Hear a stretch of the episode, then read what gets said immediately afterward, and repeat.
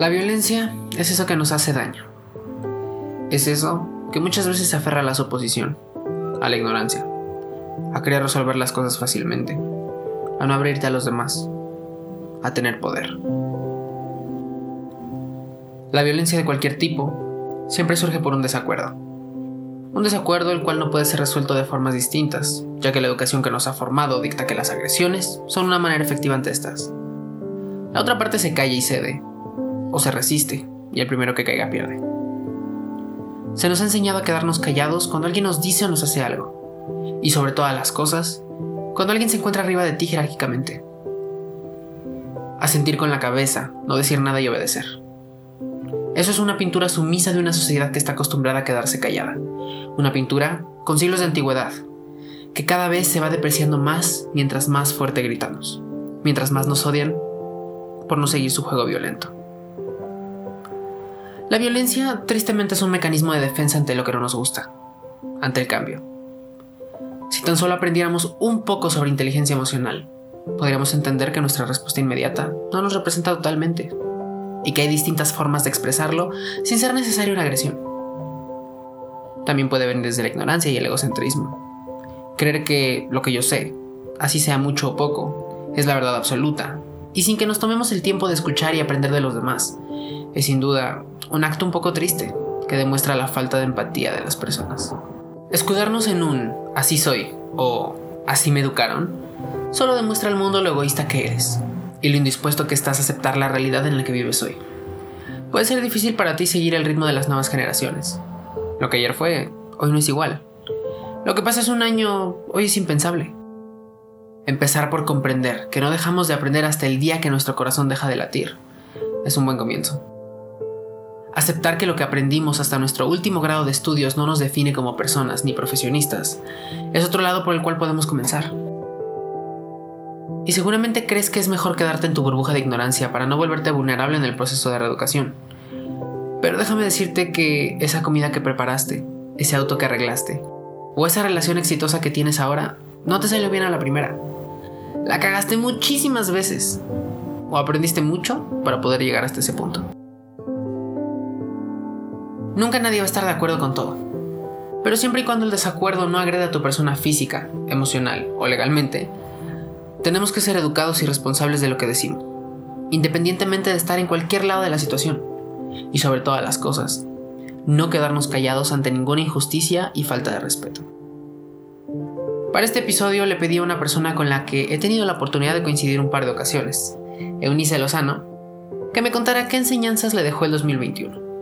Recuerda, Escucho, aprendo y reflexiono. Hola, mi nombre es Eunice Lozano y el día de hoy estoy muy contenta de que Balti me haya invitado a compartir un poco de lo mucho que aprendí este 2021. Los voy a poner un poquito en contexto y de lo que hago, mi vida y demás. Actualmente estoy estudiando Derecho Criminología y para ser totalmente sincera es una carrera que me ha traído momentos muy buenos pero también otros muy desagradables. Al entrar en la carrera te enseñan dos cosas importantes. O ganas o pierdes. Tu formación se enfoca en lo primero, ganar. Porque si pierdes, pues eres un fracasado. Cuando entré a mi tercer semestre, comencé en un nuevo grupo.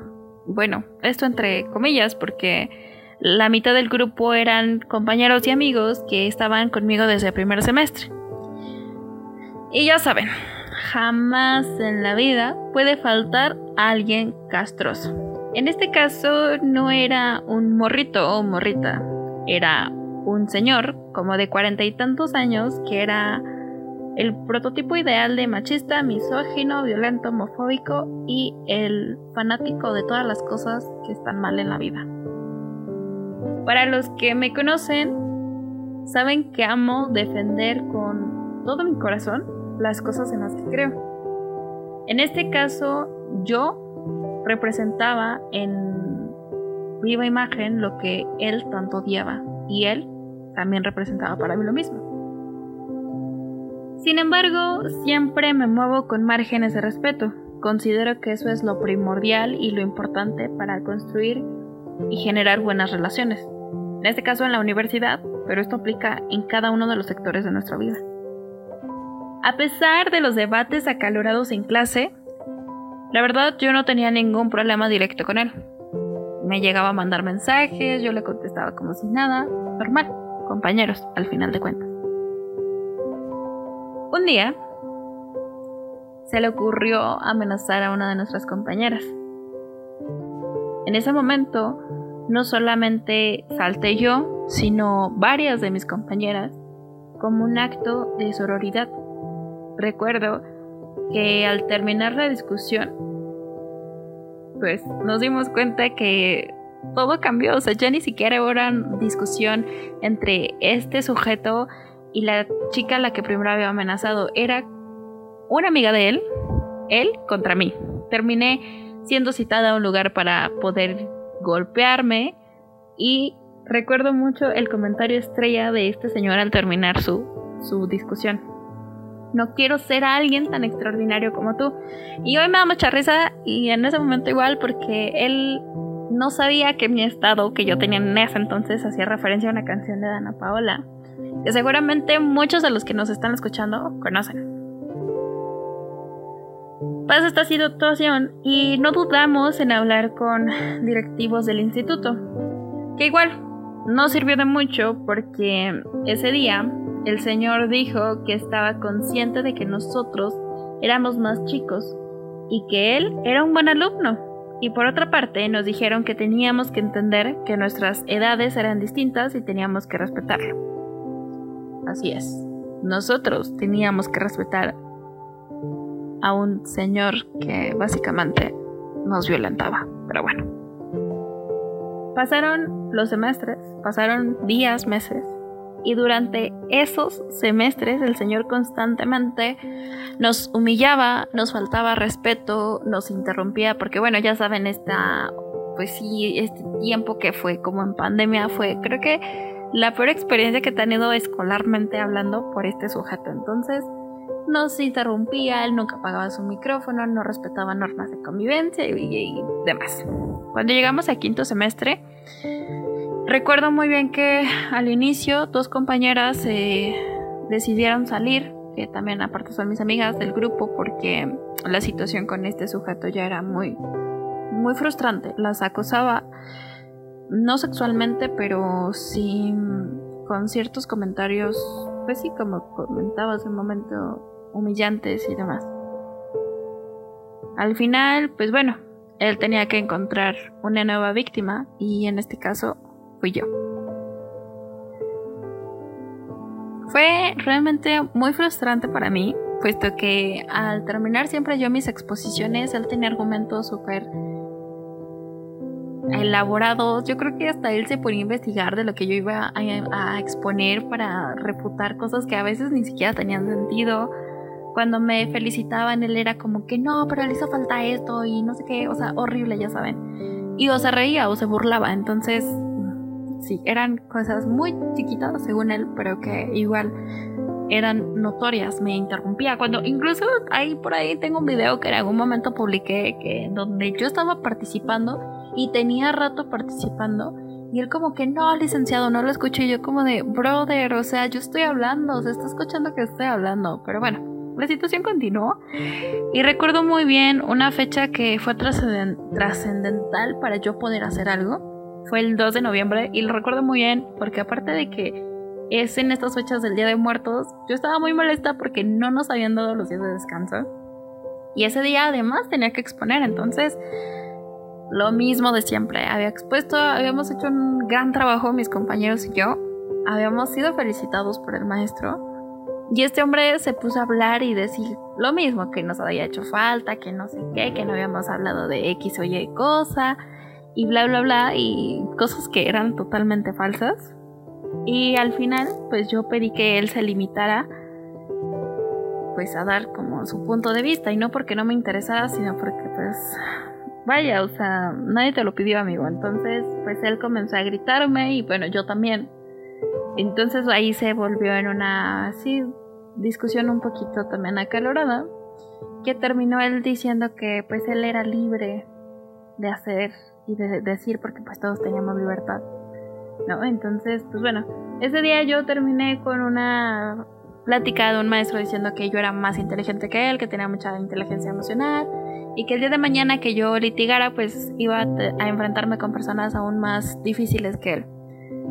Ese día comencé un proceso en la universidad, mandé una carta hablando acerca de lo que pasaba en el salón de clases y que realmente era una situación muy mermante, muy frustrante, porque incluso yo notaba que mi rendimiento académico había bajado muchísimo y no porque tuviera malas calificaciones, sino porque el hecho de que alguien constantemente te hostigue, te violente, también afecta en tu vida psicológica. Entonces, pues bueno, pasó la situación, me dijeron que iban a hacer algo, me la hicieron de larga, en fin. La verdad es que este señor decía que él tenía contactos súper importantes en la universidad, incluso yo lo llegué a creer, de verdad que sí. Recuerdo muy bien que hubo un tiempo como que me dieron de espera y yo estaba muy triste, estaba muy temerosa porque, como les decía, él anuncia y perjura que es amigo de personas muy importantes y incluso yo llegué a tener miedo por mi vida. Me recuerdo mucho que al salir incluso de mi casa era como que yo voy a todos lados porque dije, brother, o sea, si este man se pone súper violento en clase, yo no sé qué es lo que pueda hacer contra mi persona, ¿no? Y ahí entendí incluso lo que mis otras dos compañeras ya habían sentido en su momento. Entonces, pues bueno, para no hacerles el cuento tan largo, la verdad es que yo estaba como súper triste porque incluso en la universidad no le habían dado seguimiento, no habían hecho nada, me habían cambiado las cosas, me habían cambiado fechas, me habían cambiado absolutamente todo. Yo estaba muy triste porque yo decía, neto, tengo que aguantar a este tipo, o sea, de verdad no se dan cuenta que es un violentador, no se dan cuenta que nos humilla, que nos hace un buen de cosas. Y entonces aprendí en toda esa situación, porque no estuve sola, estuve con mis amigos, con mi familia, que justamente eso que me enseñaron al principio de la carrera no tenía validez, porque no se trata de ganar o perder. Se trata de incluso enfrentar a la persona. Yo ya había hecho muchísimas cosas que quizás en algún momento no me hubiera imaginado hacer, como el, hecho de enfrentarlo. Y, lo que quiero dejarles hoy es que no necesitan jamás que nadie les dé la razón, que ningún juez falle a su favor como para que ustedes se sientan bien con lo que han hecho. A Balti le dije que me esperara un momento para poder grabarle esto último.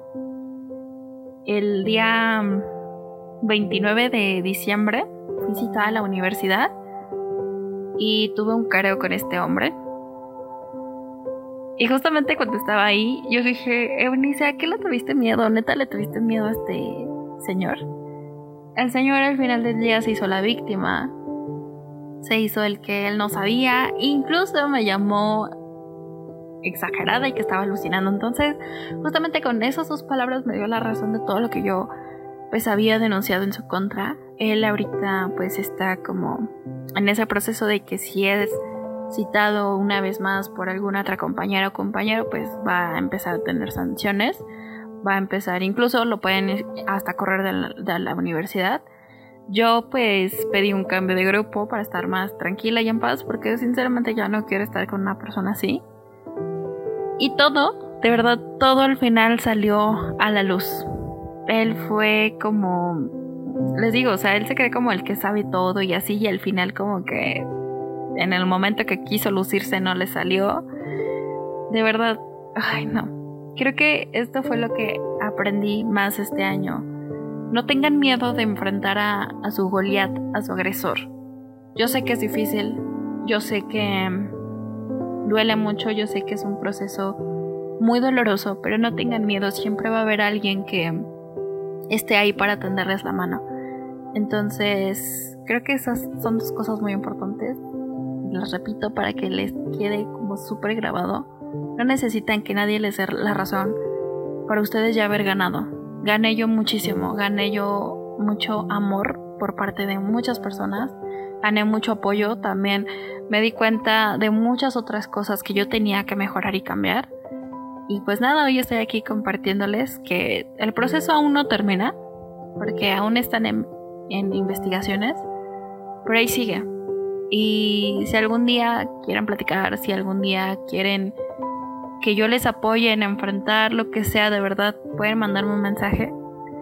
Y pues ahí les dejo mi Instagram, es guion bajo Eunice Lozano, todo de corrido. Y pues nada, me despido. Muchas gracias, Balti, por esta oportunidad. Y espero que un poquito de esta historia pueda ayudar a alguien. Realmente es el tiempo muy limitado, pero sé que Tal vez tú que me estás escuchando estás pasando por esta situación y, y no minimizas la violencia que estás viviendo. Y pues nada, muchas gracias y feliz año nuevo a todos. Bye.